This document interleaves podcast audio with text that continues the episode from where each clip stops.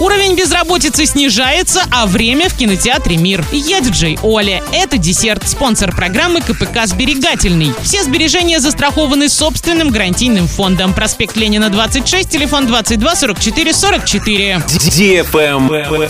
News. Правительство Оренбургской области зафиксировало снижение уровня безработицы в регионе. На сегодняшний день в области зарегистрировано 14 200 безработных жителей, что на 23 400 человек меньше, чем в начале текущего года. За первое полугодие при содействии службы занятости населения трудоустроено 22 тысячи оренбуржцев. Еще 2 тысячи человек направлено на обучение.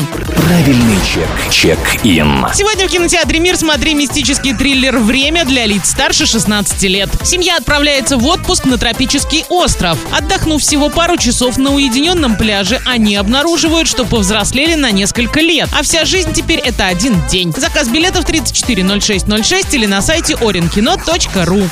Travel Guide. В Египте продолжают расширять туристические сервисы, чтобы сделать максимально комфортным пребывание иностранцев в стране. Уже до конца этого года на 30 археологических объектах и в музеях, в том числе пирамиды Гизы, музей в Каире, храмы Луксора, появится бесплатный беспроводной интернет. Власти планируют оборудовать точками Wi-Fi все туристические объекты, чтобы гости страны имели возможность оперативно размещать в соцсети фото и видео, вести онлайн-трансляции. Кроме того, нововведение позволит оплачивать билеты и другие покупки банковской картой. А изучить информацию о памятниках и музейных артефактах туристы смогут самостоятельно путем считывания QR-кодов. На этом все. Напоминаю тебе спонсор программы КПК «Сберегательный».